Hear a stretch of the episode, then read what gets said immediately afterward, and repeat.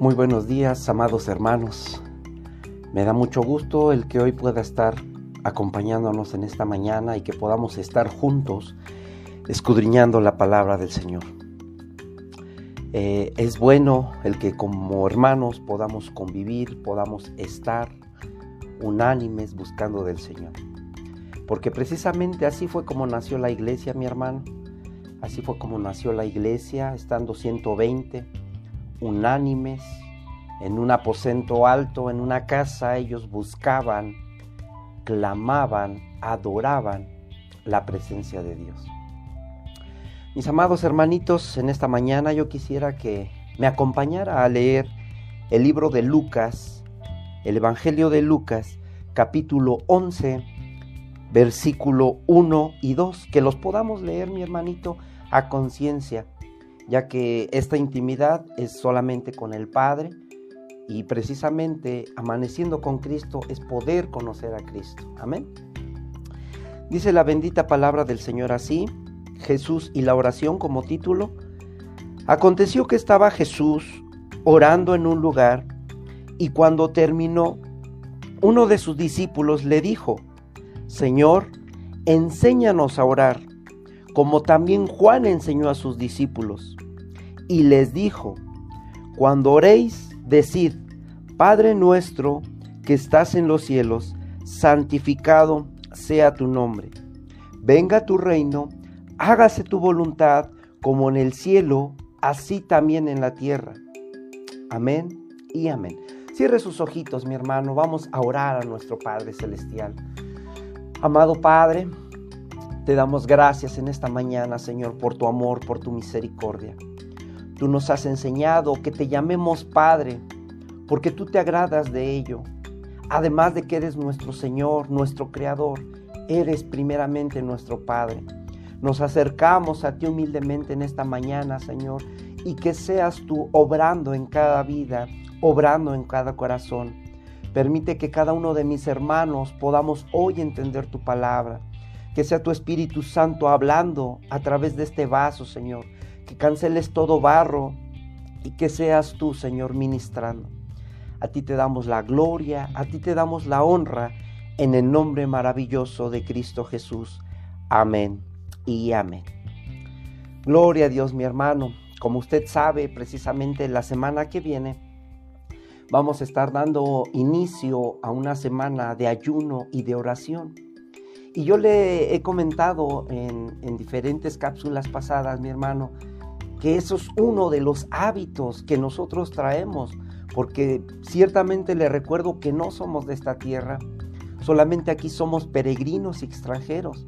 Y precisamente esos hábitos de orar, de ayunar, de doblar rodillas, de cerrar nuestros ojos, de clamar al Padre y de buscar su presencia sobre todo, son hábitos que nosotros traemos desde la eternidad pasada, mi hermano, porque nosotros aquí solamente vamos de pasadita.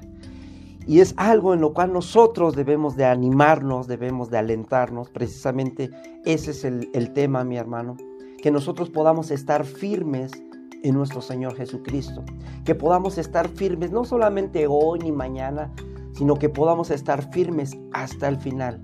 ¿Para qué? Para que seamos más que vencedores, mi hermano, y ahora podamos tener esos galardones que el Señor nos ha prometido. Porque si bien usted sabe, mi hermano, nosotros somos eternos, nosotros tenemos vida eterna, y no estoy hablando de este cuerpo, porque este cuerpo va a quedar en el polvo, porque del polvo fue tomado, sino yo me refiero a, el alma, a el alma, que es la que a final de cuentas le interesa a nuestro Padre. Esa alma es eterna, mi hermano, y si bien nosotros debemos de entender algo, es que nosotros fuimos diseñados para estar con Él.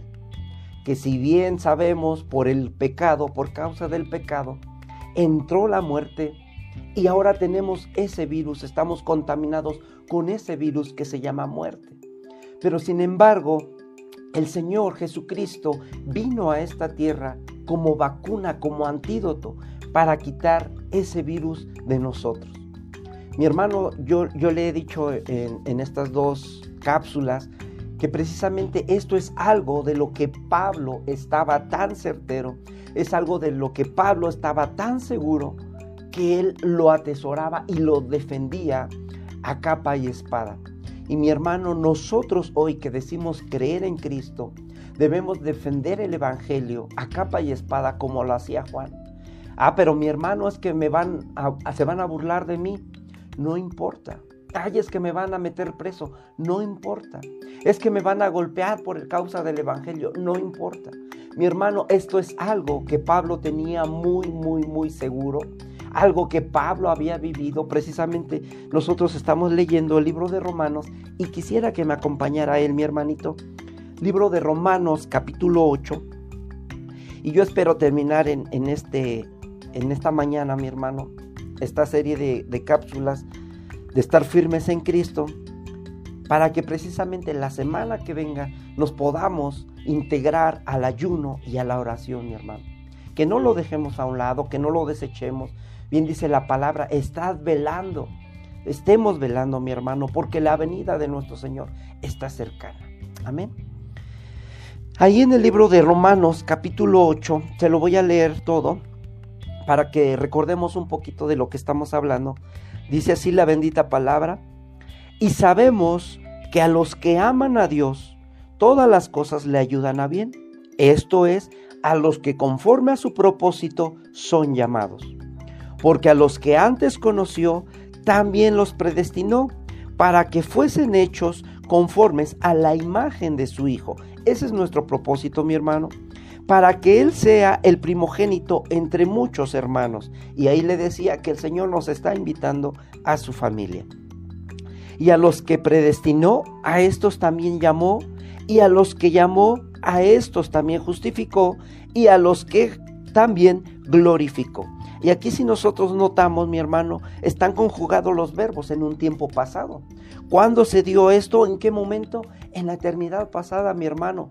Por eso es que le digo que el Señor ya nos conoce desde antes de la fundación del mundo. Él nos tiene predestinados para un plan en esta tierra. ¿Cuál es ese plan? Que podamos ser hechos a la imagen de nuestro Señor Jesucristo. Amén. Dice en el 31, ¿qué pues diremos a esto? Si Dios es por nosotros, ¿quién contra nosotros? El que no escatimó ni a su propio Hijo, sino que lo entregó por todos nosotros. ¿Cómo no nos dará también con él todas las cosas? ¿Quién acusará a los escogidos de Dios?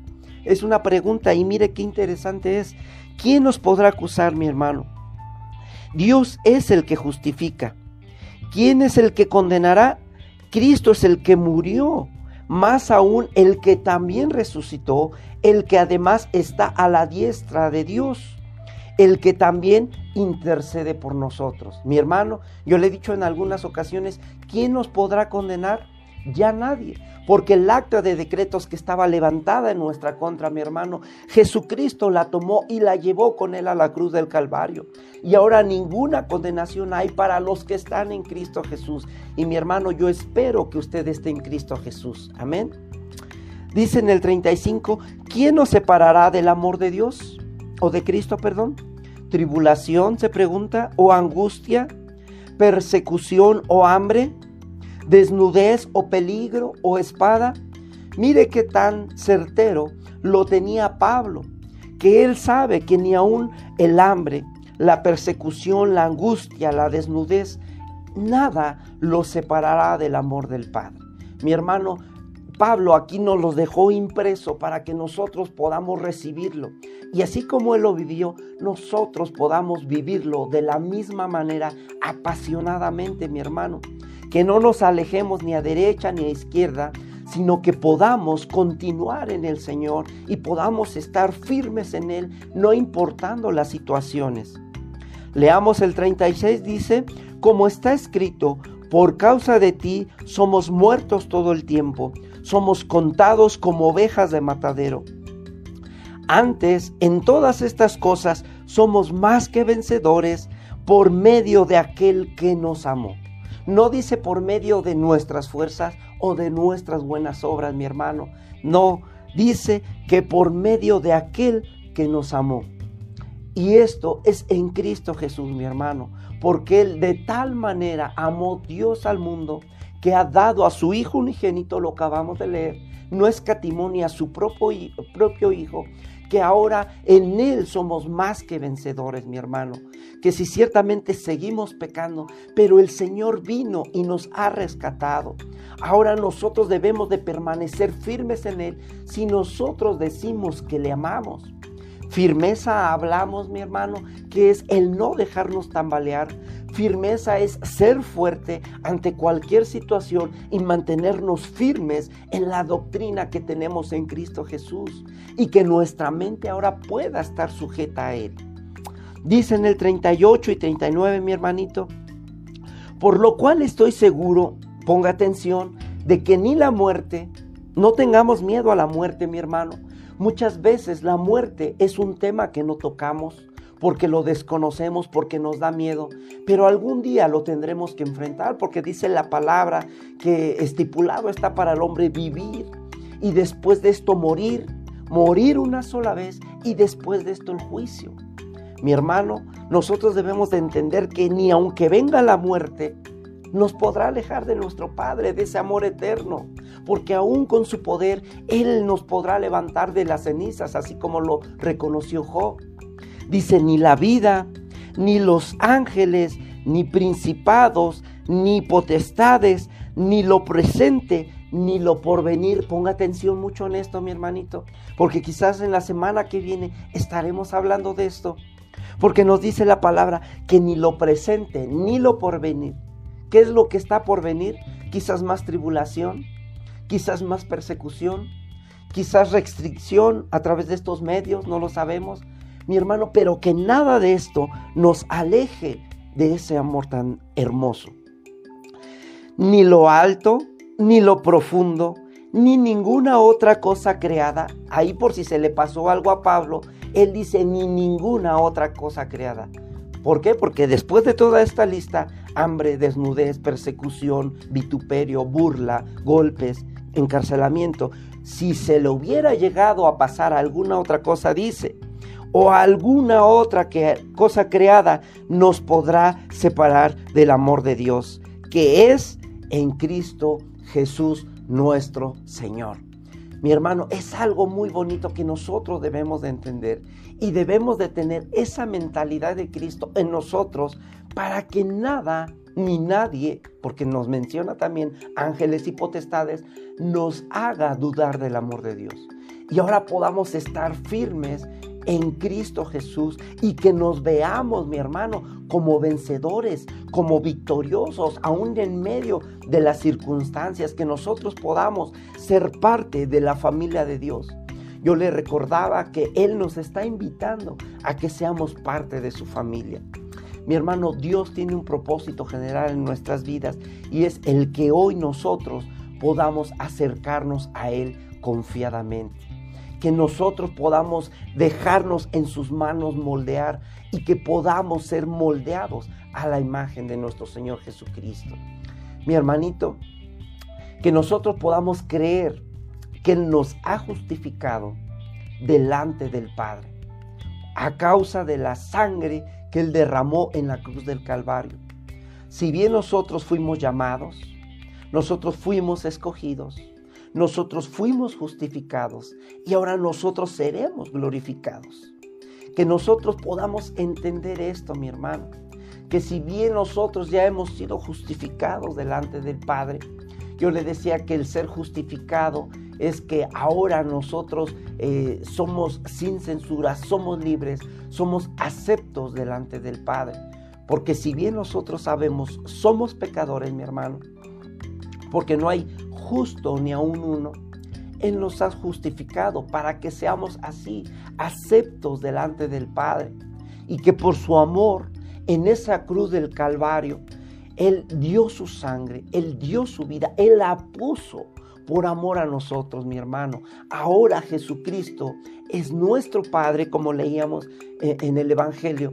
Él es nuestro Padre, que nos enseña a orar, que ahora nosotros podamos comprometernos con Él por amor y por esa gracia inmerecida que Él nos ha dado.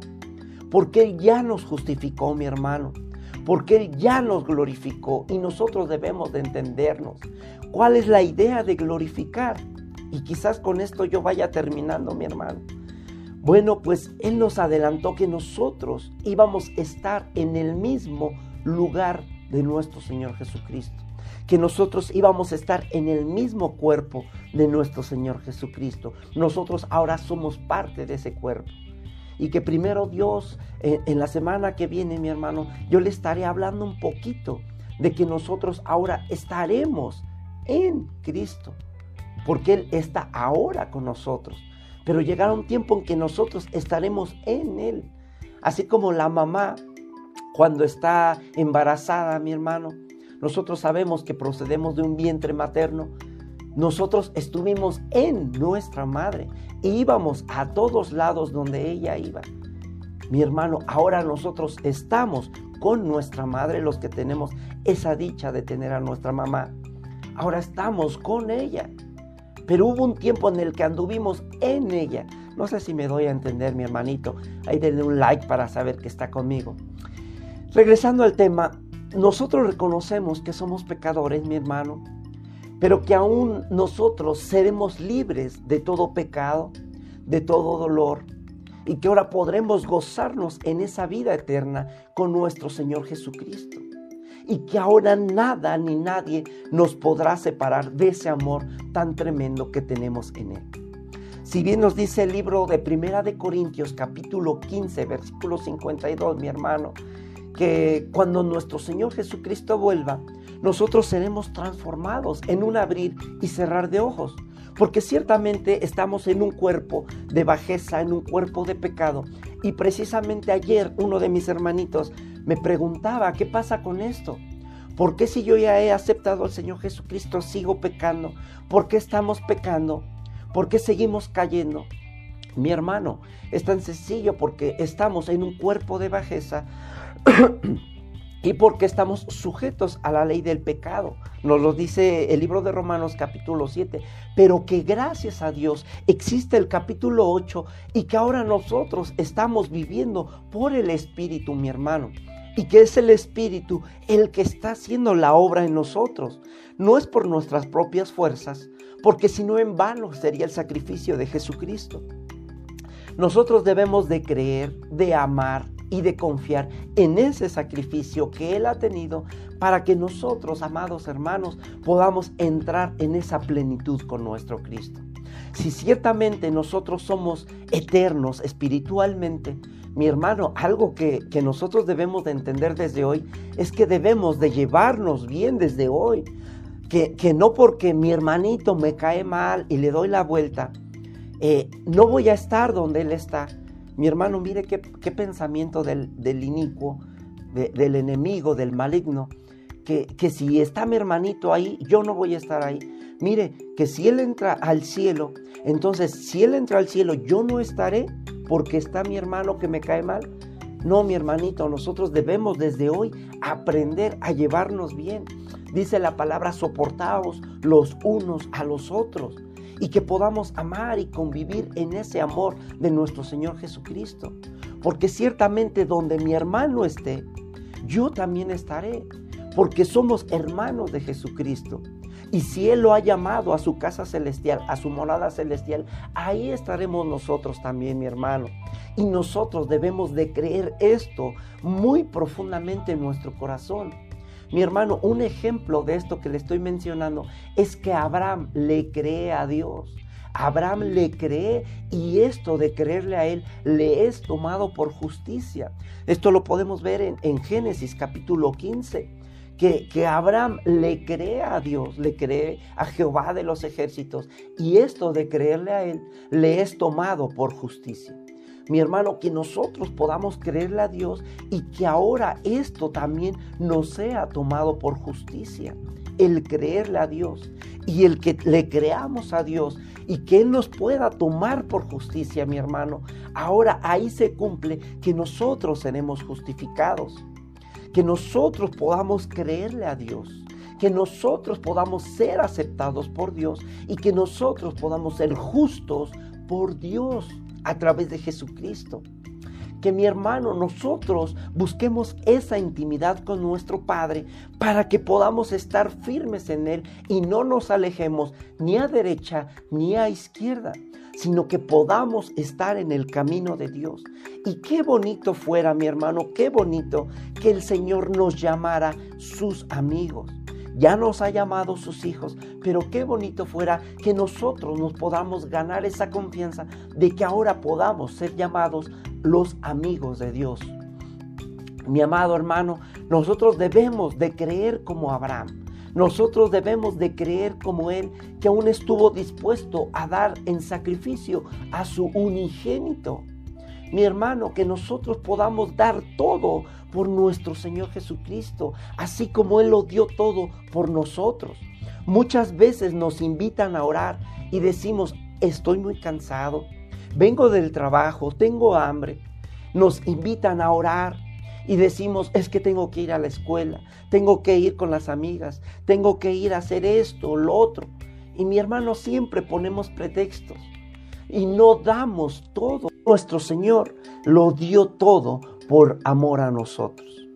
Mi hermano, nosotros debemos de entender que el Señor lo dio todo, por lo cual nosotros, no porque Él nos los pida, sino por gratitud, deberíamos de darlo todo.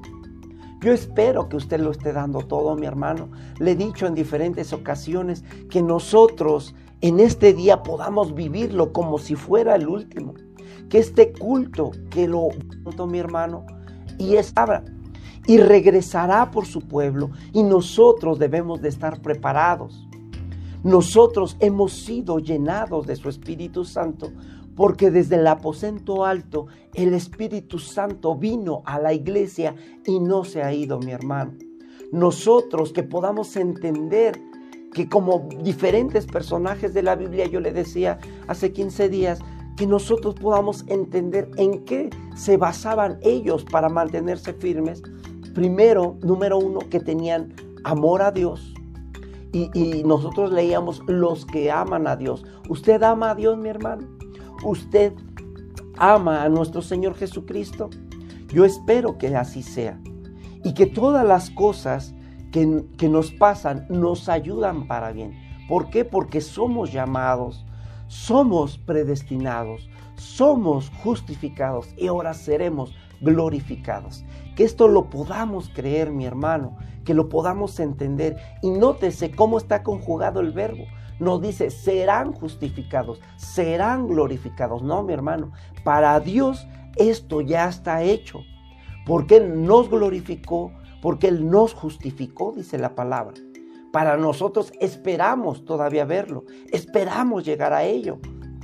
Y mire, yo rápidamente le voy a mencionar algunos ejemplos, mi hermano, de personajes en la Biblia, algunos ejemplos que han creído en Dios. Mire, uno de ellos es Enoch.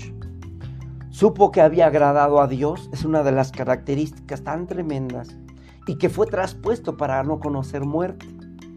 Otro de ellos fue Noé, muy conocido, él encontró gracia y fue justificado por la fe, mi hermano.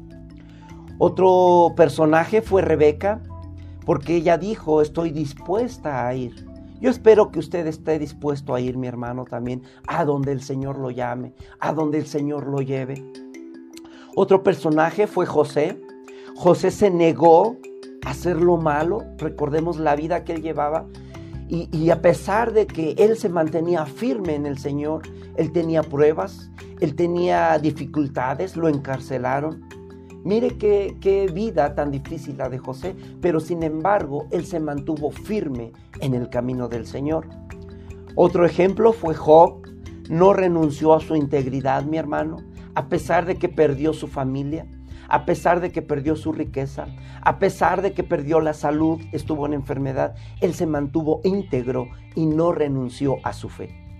Otro ejemplo fue Raab, que fue declarada justa por sus obras, porque ayudaba al pueblo del Señor, estaba dispuesta a dar su vida por amor al Señor. Otro personaje fue Ruth. ¿Por qué? Porque dijo, a donde vayas tú, yo iré. Y ahora el pueblo tuyo será mi pueblo y tu Dios será mi Dios.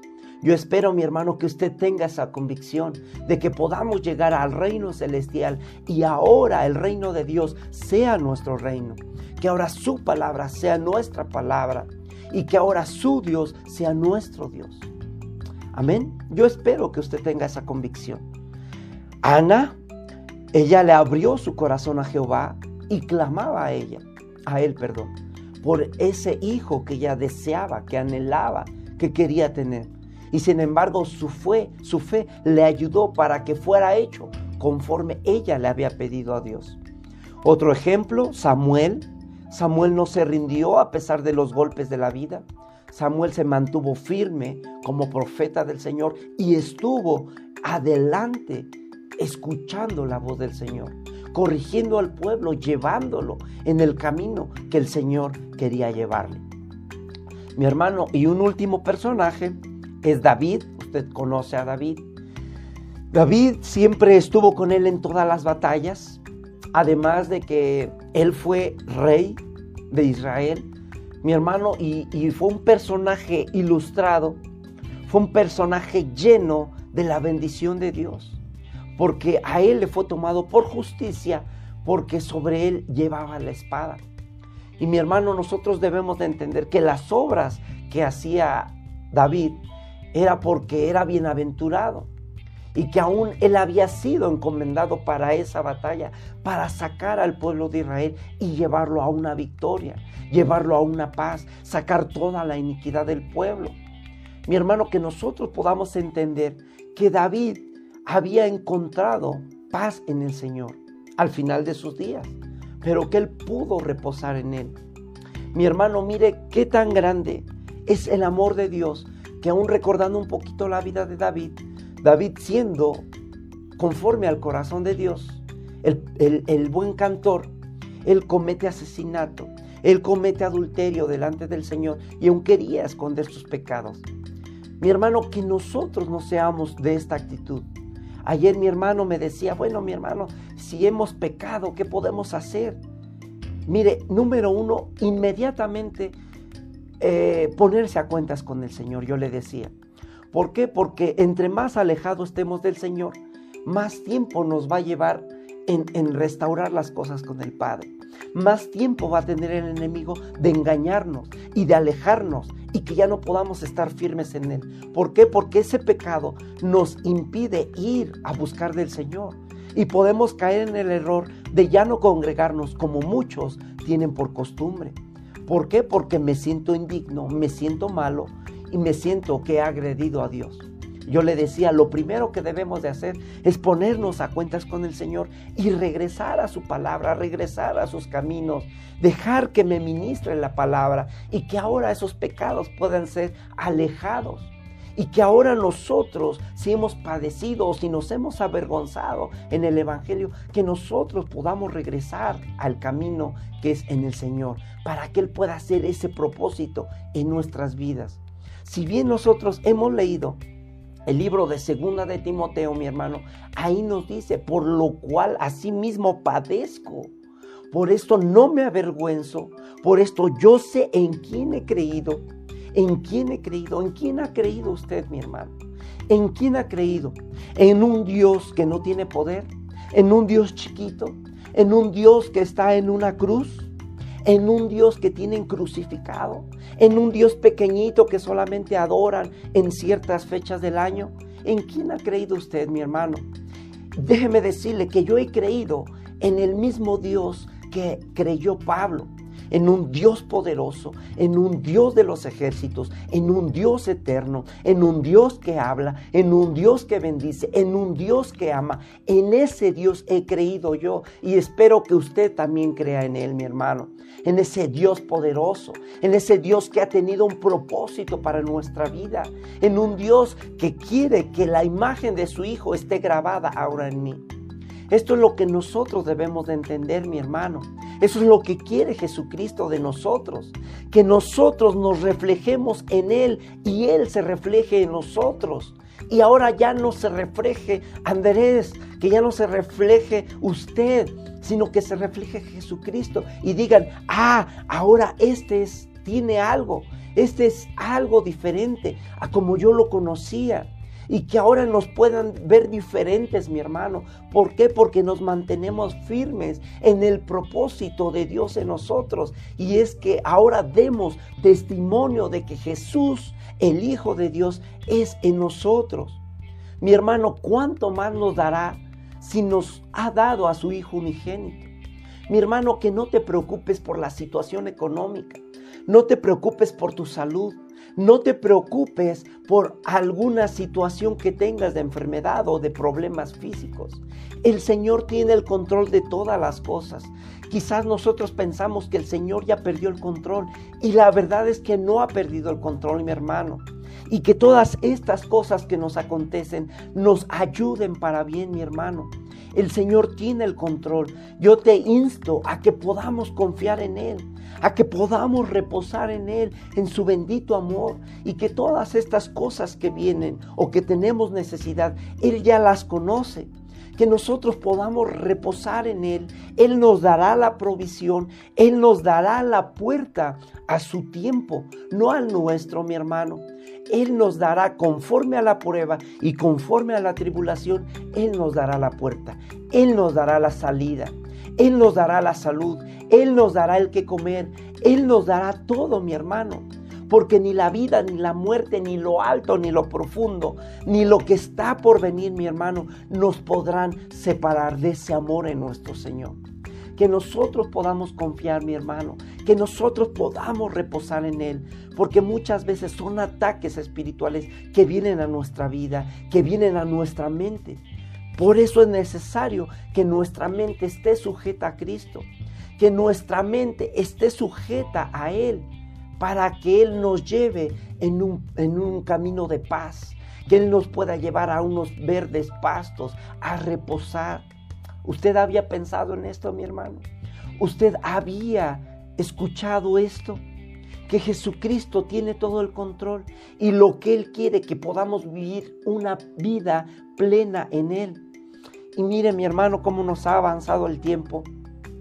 Pero algo, y yo quisiera ir cerrando con esto, algo de lo cual nosotros podemos entender en el libro de Romanos, que nos deja ver nuestra condición de pecadores. Pero que ciertamente nosotros hemos pecado, pero que tenemos una vida eterna ganada, una vida llena de salvación por nuestro amado Señor Jesucristo, mi hermano que nosotros podamos estar con esa seguridad así como la tenía Pablo y que nada nos hará perder esa salvación tan grande, a menos que sea apostasía. Estemos seguros, mi hermano, en ese camino en el cual Señor, el Señor nos ha llevado y que tengamos claro cuál es nuestro propósito aquí en la vida, aquí en la tierra. Es que podamos reflejar la imagen de nuestro Señor Jesucristo, sobre todo si nos decimos que amamos a Dios. Yo espero que usted ame a Dios, mi hermano. Yo espero que usted esté firme en Dios. Y que ahora que nos han dado la invitación de poder orar, de poder ayunar, usted se comprometa, no conmigo, no con el pastor, sino que se comprometa con el Señor, se comprometa con usted mismo, mi hermano, y que disponga de un pequeño tiempo, de un pequeño espacio para ayunar, privarse de lo que le, le, gusta tanto. Quizás sea el alimento, quizás sea la televisión, mi hermano. Pero que usted pueda entrar en este ayuno, que usted pueda entrar en esta guerra en la cual el pueblo de Dios estaremos haciendo guerra la semana que viene.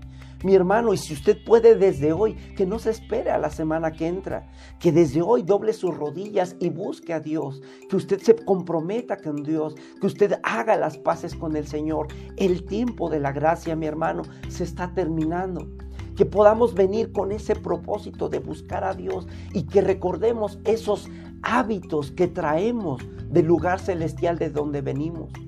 ¿Quién acusará a los escogidos de Dios? Ya lo leímos, mi hermano. ¿Quién? Nadie. Solamente aquel que acusa. Pero Dios es el que justifica, mi hermano. ¿Quién es el que condenará a los hijos de Dios? ¿Quién te está condenando, mi hermano? Solamente el enemigo.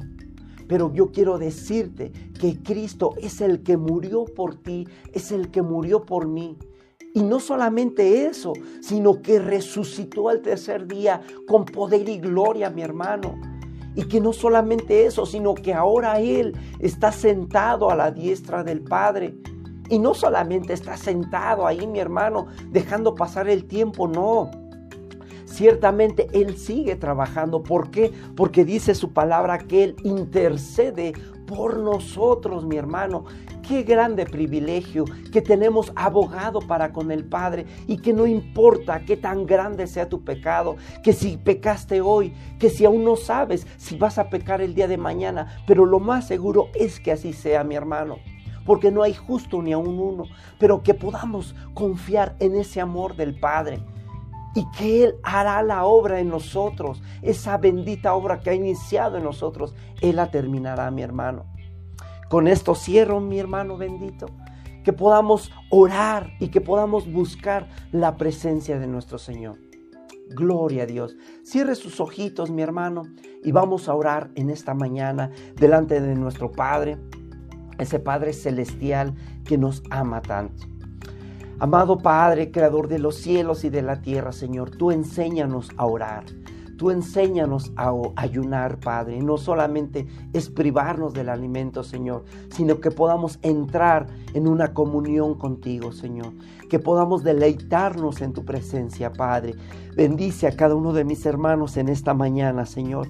Que ellos puedan iniciar su día con bendición, Padre Guarda nuestra entrada y nuestra salida, Señor, y que podamos reposar en ti y que podamos descansar en ti, Padre. A ti te damos gloria, a ti te damos honra en esta mañana, Padre. Permítenos estar firmes en ti, Señor. Permítenos estar firmes en tu palabra, Padre. Que no nos desviemos ni a derecha ni a izquierda, Señor, y que podamos estar reconfortados por tu bendita palabra. Bendice a cada uno de los ministros de la misión, Señor. Que tu mano sea sobre de ellos, que tu revelación sea sobre de ellos, Padre. A ti te damos gloria, a ti te damos honra en el nombre de Cristo Jesús. Amén y amén. Mis hermanos, Maranata, Cristo viene pronto, estemos anhelando su venida. Gloria a Dios. Y no se aleje de estas transmisiones. Bendito Padre.